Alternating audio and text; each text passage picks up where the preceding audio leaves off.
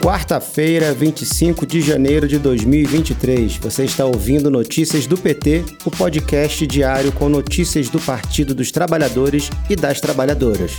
Eu sou Fábio Moraes e trago para vocês os destaques do dia.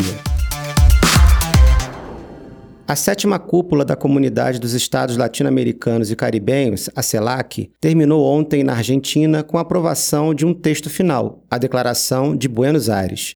O evento teve como principal destaque o retorno do Brasil com a participação do presidente Luiz Inácio Lula da Silva em sua primeira viagem internacional do terceiro mandato. Os países da CELAC saudaram no documento a candidatura do Brasil para sediar a COP30, a Conferência das Nações Unidas sobre Mudança do Clima, em 2025 na cidade de Belém.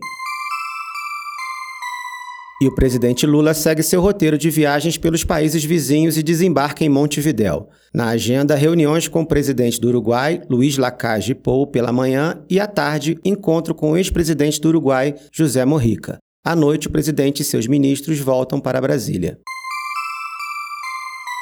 Bomba armada. A Petrobras, ainda sob direção bolsonarista, aumentou 7% o preço da gasolina nas refinarias, às vésperas da reunião do Conselho, que apreciará a indicação do novo presidente Jean Paul Prat. Segundo as importadoras, a defasagem estava em 14%. A presidenta nacional do PT, Gleisi Hoffmann, falou sobre o assunto em suas redes sociais. Ela disse: Nosso compromisso é por fim à dolarização e à política de venda dos ativos, Riquezas da estatal deverão ser partilhadas com o povo brasileiro, que é o seu dono. O líder do PT na Câmara, deputado Reginaldo Lopes, do PT de Minas Gerais, e Zeca Dirceu, do PT do Paraná, que assume a liderança do partido em fevereiro, entraram com representação no Tribunal de Contas da União, na última terça-feira, 24, contra o ex-presidente Bolsonaro por uso indevido do dinheiro público em motociatas durante os quatro anos de mandato. Saiba mais sobre esse assunto em pt.org.br.